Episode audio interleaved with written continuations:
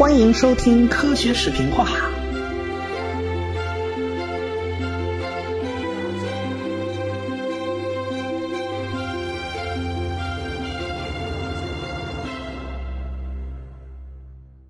一六二七年的十一月二十九号啊，一个男孩就出生在了英国埃塞克斯的布莱克诺特利。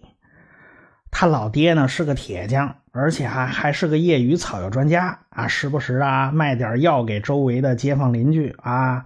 这个男孩啊，先开始在布伦特里的学校读书，长大以后呢，就到了剑桥的圣三一学院读书。他的名字叫约翰雷呀。这约翰雷呢，一六四八年拿到了文学学士学位，到一六五一年呢，又拿到硕士学位了。啊，一六四九年，嗯，雷就已经成为圣三一学院的一名教师，主讲的是什么呢？主讲的是希腊语、数学、人文学科。你看啊，这个年轻人还不仅仅是个文科生啊，人家文理兼修，文科理科他都能来。哎，这就是一个非常好的基础。从一六五八年到一六六二年呢，他就开始踏遍英国的大部分地区，他把整个英国基本上都转了一遍，而且采集了大量的标本，记录了各种各样的信息。哎，他记了好多好多东西。到一六六零年，他就和一些朋友合作，就匿名发表了一篇文章，叫《剑桥郡的植物记录》，这是英国的第一份有关一个郡的植物记录。而且他匿名发表的，所以大部分人都不知道这文章到底是谁写的，只觉得哎，这个文章写的真有意思啊，这记录的还挺详细。那个时候，科学著作大多数是拉丁文写的，拉丁文在那时候可以算是知识分子和高层人士的通用语言啊。碰上有学问的，你用拉丁语交流呢，想来是没什么太大问题的。从一六六二年到一六六六年。约翰雷就和他以前的一个学生，叫维路格比，一起走遍了欧洲西部地区。那这走的这圈就比在英国走要大多了。他们一起采集了非常非常多的标本，哎，而且呢，他们就尝试啊对这一大堆标本进行分类。这个约翰雷就负责搞植物，哎，这维路戈比就负责搞动物。但是到了一六二七年。这个维路戈壁就不幸的去世了，这个雷就不得不一肩挑，什么事儿他都是他自己干了，动植物啊，他全都自己来。后来呢，这个雷呀，就是搬家了，搬回老家了，在老家对植物啊、动物啊进行了非常系统的调查。后来他出版了一系列关于分类的这种书，啊，他比较开拓性的著作有啊，这个《英格兰植物目录》，一六七零年发表的。植物新方法，一六八二年；植物史三卷大部头的，一六八六年到一七零四年。哎，所以他写了非常多的著作。这个约翰雷的贡献啊非常多，他有着一大串的头衔一大串什么头衔啊？要么就是第一，要么就是最早。哎，约翰雷最高的一个头衔叫号称叫英国植物学之父。你看啊。他发表了第一部系统的英国植物志，最早同时描述植物的属和种，这两个要放在一块描述才行。哎，最先认识到现代物种一词的通常用法，而且对这个用法还加以界定，引入第一个基于解剖学和生理学的动植物分类系统。将开花植物分成单子叶植物和双子叶植物，第一个用种来做分类单位，首次列举出植物界的一些重要的自然群类或者纲目，最早提出有关生物学物种本质的明确概念。你看这些每个都是有开创性的。哎，约翰雷有个特点，他喜欢看实物。看活生生的那些植物，他不喜欢只看标本，因为一个植物失去生命以后，很多特征都会变啊。你这个标本做的好啊坏啊，这玩意儿也很难说。所以，要想如实的记录植物的特征呢，咱尽量看那活的，咱尽量别看那死的。分类学其实这东西发源非常早，到古希腊时期呢，已经它就开端了。但是到了中世纪啊，就已经停滞不前了。到中世纪，很多学科都停滞不前。后来呢，就迎来了文艺复兴时期啊，很多搞草药的就特别关心各种各样植物啊，他们对这玩意儿是最上心的。但是他们关心的侧侧重点呢是不一样的，他们关注的是药性，这药能治什么病啊？有什么特性啊？这个分类什么的，它不是特重要，因为那时候人的活动范围都很小。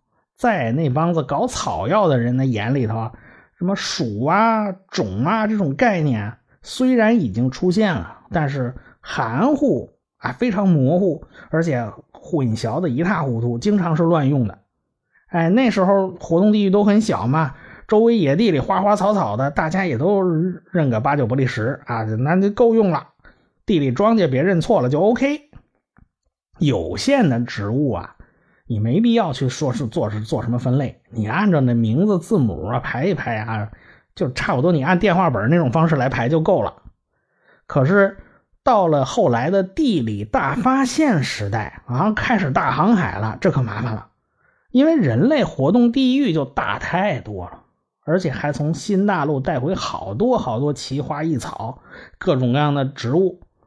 哎，这是一方面，还有一方面是什么原因呢？因为发明了显微镜，拿显微镜这玩意儿到处看，一看哇呀不得了啊！原来这水里还有这么多微生物。后来啊，还还发现有什么真菌啊、地衣啊，苔藓了。哎，这些隐花植物也被这个博物学家们关注了，各种各样的新东西层出不穷，所以闹得博物学家们就开始彻底麻爪了。这玩意儿简直是考记性，我哪记得住这么多玩意儿？而且这名字起的都是一塌糊涂的，这玩意儿怎么记？所以这个就就成了一个大难题了。哎，而且呢，对自然界的观察呀，它不像在实验室里那么方便、那么纯粹啊。你看啊，物理实验、化学实验，往往拿短时间就能得出个结果，但是对于大自然的观察呀，要很长很长时间才能看着一点点变化，因为大自然这个物种变化是非常非常慢的。但是，哎，有个好处，对大自然的观察绝对是使人心旷神怡的一件事啊，所以这也就抵消了长期观察带来的那种枯燥感。你看这一年四季的变化啊，那非常有感觉。约翰雷呢就是这样，他长期观察一个区域的植物，结果他就发现了别人平常不注意的现象，那就是这个区域的植物啊，它会出现掩替现象。什么叫掩替现象呢？就是某些地方先前有一种植物啊，分布非常广，到处都是，但过上若干年就消失了，也没了。怎么全没了？再过若干年呢，它好像又重新出现了啊，它又出来了。它们之前之所以会消失呢，要么就就因为天气状况不太适合这种子发芽啊，要么就是土地失去活性啦。要么就是一大堆杂草或者其他东西阻碍这植物的生长，这些因素啊都有偶然性嘛。一旦这些因素消除了，所以这些植物呼啦超有一大片全出来了。约翰雷作为一个博物学家，他就发现了这一点啊，发现好像这个动植物啊互相之间有有有有会有个变化，它不是恒定的，就不是每年都一样的，呃，它会有其他的变化。而且他的眼光呢，不仅仅是盯着这些个动植物啊，他还观察地质，因为那时候博物学是包括地质的。他就发现啊，海浪拍击海岸会对海岸有侵蚀作用。哎，这是他发现的，不，这个不经过长期观察你是看不出来的。所以人家约翰雷呀，能够获得这个英国植物学之父这种名号，不，那不是浪得虚名啊，他是。分类学的先驱者之一啊。后来呢，这个约翰雷啊，一七零五年就去世了。到了两年以后，哎，一七零七年，两位对分类学做出巨大贡献的人物就出生了。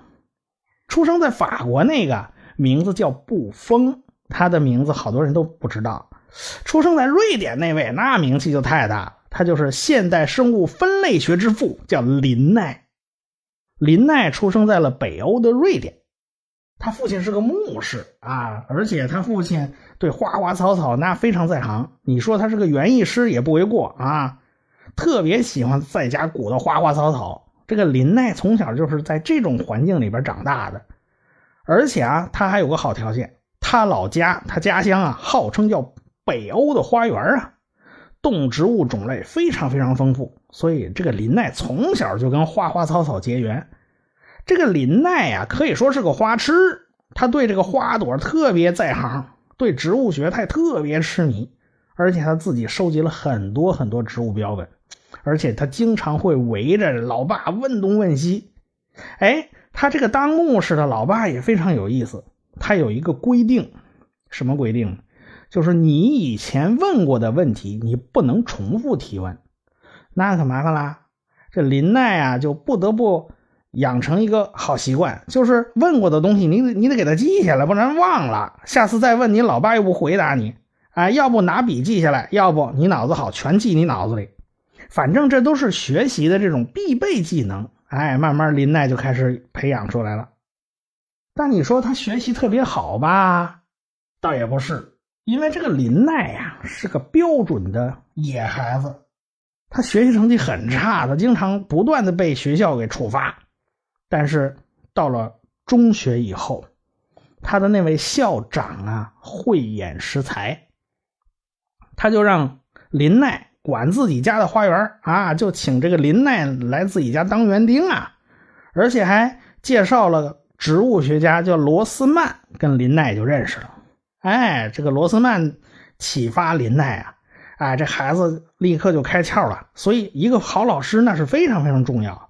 这林奈就开始如饥似渴的开始读书，所以没有罗斯曼的这种点拨教导，就没有后来这个林奈的成就啊。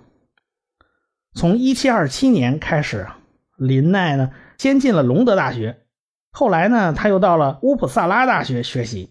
所以林奈先后上过两个学校。在大学学习期间呢，林奈就非常系统的学习了博物学的知识和采集生物标本这种方法，他都学了。他呀总是一头就扎到图书馆里边查资料，要不就是在植物园里面观察植物。他这方面是非常努力、非常刻苦的。所以他基本功特别扎实。到了一七三二年，林奈就跟着一个探险队，到了瑞典北部的拉普兰地区进行野外考察。这拉普兰地区啊，地处北欧，大概四分之三的土地是在北极圈以内的。这拉普兰每年十月就进入冬季了，一直到第二年五月份才开春，所以整个冬天呢长达八个月。哎。所以在拉普兰这地区，你放眼望去，全都是森林，而且好多好多条河流。而在冬天啊，这全都是被皑皑白雪所覆盖，一望无际。所以那地方非常美，就像世外仙境一样。但是这块七百四十平方公里的土地啊，是个非常荒凉的地带，很少有人烟。林奈就在这种地方发现了一百多种新的植物。而且他收集了不少宝贵的资料，他就把这些调查结果写在了一本书里面，叫《拉普兰植物志》。到了1735年呢，林奈就到欧洲各国去游历啊，他到欧洲大陆去了。他后来在荷兰拿到了医学博士学位。他在周游列国的这过程里边，就认识了不少欧洲著名的植物学家。他算攒了一个高质量的朋友圈，这朋友圈很重要啊，而且他也得到了国内很多见不到的那种植物标本。哎，在国外这三年呢，是林奈一生中最重要的时期，他的学术思想开始成熟了，他这个人呢就已经开始初露锋芒了。要知道啊，在十七世纪的时候。人们大概知道啊，有六千种植物，但是过去一百年了，大概到林奈那个时候呢，植物学家们已经发现了一万两千种植物了啊。到了十八世纪呢，对生物学进行分类啊，就变得非常非常迫切。你再不给这些个生物编写户口本啊，这玩意儿搞不定了。大家这整个欧洲这种生物学界啊。说起来都是一锅粥，你说什么他说什么，大家都对不上，这不行啊。林奈就发现，因为没有一个统一的命名法则，各国家学者都是按照自己一套工作方法来命名这些个植物，导致这个植物学研究啊困难重重。这主要原因就是有几个，头一个就是名字跟这物种啊，它不是一一对应关系，有时候一个名字对应好多个物种，有时候呢好多个名字对应一个物种，哎，这玩意儿经常是打乱仗。比如说啊，我们举个例子啊，比如说土豆啊，这个东西它在中国就好多个名字啊，比如说土豆、马铃薯、洋山芋、荷兰薯。地蛋、薯籽儿、番薯籽儿，你你这这这这就七种了。那说的都是一种玩意儿啊，这还没把外国名字全算上啊，这就是中国名字，这都已经七种了。哎，土豆基本上可以算是植物里边大概名字最多的一种植物了。哎，这是一种植物有好多个名字这种情况啊。当然，有没有反过来的呢？也有啊。咱们经常说的红木家具。啊，这个红木到底是个什么玩意儿？红木这个名字啊，太大了。它按现在的分类学来说，红木这个概念囊括了两个科、五个属、八个类、三十三种植物。这三十三种植物都可以叫红木。这一般人上哪儿搞得明白这么多东西啊？哎，这就是不是一一对应，这玩意儿麻烦啊。如果是一一对应的话。那整个所有的这些系统都会变得清晰干净，不会像像现在这么乱七八糟的。这是第一个问题。第二个名字就是植物学这些个植物的名字又臭又长，它不好使啊，对不对？所以不行，要把它截短了。就第三个就是语言文字上的隔阂，这个大家都好理解。这欧洲国家民族特别多，那文字也非常多，各地风俗习惯差距又很大。不同的语言叫法不一样，这就把刚才我们说的那些个混乱，又给成了个 n 倍嘛，全放大了嘛。说白了，到林奈那个时候，反正林奈是受不了这种状况，是是可忍孰不可忍的。但是他碰到的挑战是什么呢？就是植物分类必须有个依据，你必须按照这个依据，客观的依据，然后大家都按这客观依据来搞分类。你不能自己瞎定个标准，瞎起名字，这也不行啊！这个依据到底是什么呢？这个林奈啊，还好，他是个花痴，所有的这些个突破口就是在花上。他在乌普萨拉大学期间呀，就发现花的这种花粉囊和雌蕊可以作为植物分类学的基础。那时候他就已经有了植物分类的基本思路。林奈的《自然系统》这本书，就是在一七三五年出版的。在这本书里头啊，林奈首次系统的提出了以植物的生殖器官进行分类的方法。说到底啊，这个林奈还真是个花痴，他对花的研究非常深。我们看那些美丽的花朵，其实它们都是植物的生殖器官。林奈把这套方法不仅仅是用在植物上了，他也是用在动物上了。你看啊，哺乳动物这名字是怎么来的？说白了还是跟生殖是有关系的啊。说白了就是生孩子的跟生蛋的，它不是一个种类啊。你你一个是下蛋，一个是下崽儿，这玩意儿当然不是一个种类的。林奈就觉得啊，要想让一门学问真正成为一门科学。那么首先，你就能得能够明确的描述东西啊，你不能乱糟糟啊。最起码你要有一套能够给物种命名的方法，而且这个命名规则要非常规范化，而且你的术语也要规范化，模模糊糊的东西要明确，这是基础的基础。所以他非常巧妙的创立了一种叫双名制的命名法。所谓林奈的双名制命名法，几条。首先，用拉丁语做基础，所有的名字必须用拉丁语写。哎，世界各国都用拉丁语来命名生物。当时的拉丁语是少数知识分子和高层人士在使用啊，普罗大众都是用自己国家语言嘛，对不对？平常说话也不会去说拉丁语，拉丁语就基本上成了个书面语言，它很少做口头表达。到了后来二十世纪啊，干脆成了死语言了，日常再也没人用了。但是死语言呢，有死语言的好处，死语言因为没人用，所以词义呀、语法呀都不再会有变化了。那活语言可不行啊，比如说啊。中文里边“奇葩”这个词儿，那过去是褒义词啊，现在在互联网流行文化的推动之下，这词儿就顺利的变成了贬义词了啊。这种情况在拉丁文里面它是根本不会发现的，因为拉丁文平常就没人用，它不会有这个问题。到现在啊，生物的拉丁文名称还是生物名称的正根儿。林奈的命名法呢？就分成两部分，前面是属的名字，后边是种的名字，写出来都是拉丁文。属的名字一般是名词，种的名字往往是描述这个植物的特征，因此一般是形容词。啊，当然也很宽泛了，不一定。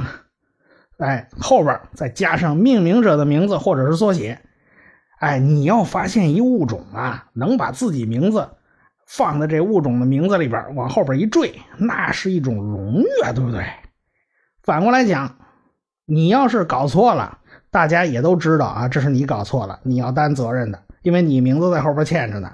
冤有头债有主，你跑不了嘛。这个林奈啊，还怕人起名字又臭又长啊，所以他规定每一部分不能超过十二个字母，太长了就不便于使用了。这套双名的命名法则，就好比秦始皇统一度量衡啊。当然，博物学谈不上车同轨，但是从此博物学书同文。林奈的双名制啊，就被各国生物学家所接受。哎，所以生物界这种混乱局面也被他整理的井井有条。所以林奈是当之无愧的近代植物分类学奠基人。举个例子啊，林奈说：“我们我们人类啊，应该称为智人。这个拉丁文名词就是两部分组成的，前面是人属，哎，后边是有意识。也就是说，我们智人其实就是有意识的人类。这个光有名字呀还不够啊，你想啊。”商鞅变法当年帮助就建立了等级森严的军功爵制度，这博物学领域也这样啊。林奈也建立了一套分类体系，林奈就根据这个雄蕊、雌蕊的类型、大小、数量、哎相互排列等等特征，把植物分成了二十四个纲、一百一十六个目、一千多个属和一万多个种。纲、目、属。种这种分类概念，那是林奈的首创。林奈最大的功绩就是把前人的全部动植物知识全部系统化，基本上达到了无所不包的这种程度。所以人们就称这个为万有分类法。这一伟大成就就使得林奈成了18世纪最杰出的科学家之一。林奈的名气非常非常大，所以啊。一九八六年，瑞典国家银行推出新款的一百克朗的纸币上印的就是林奈的肖像，可见瑞典人为林奈而自豪。相比之下呢，法国的那个布封啊，就显得没这么大名气啊，大家关注他也很少。尽管这个布封比林奈还多活了十年呢。林奈的眼里边，那生物就是一个个的名字，一个个的分类，但是在布封的眼里面。就看出了一个个物种背后的东西，那布封到底看出了什么？咱们下回再说。我是汪杰，我是卓老板，我是吴晶晶，我们是科学声音。感谢大家的支持与关注。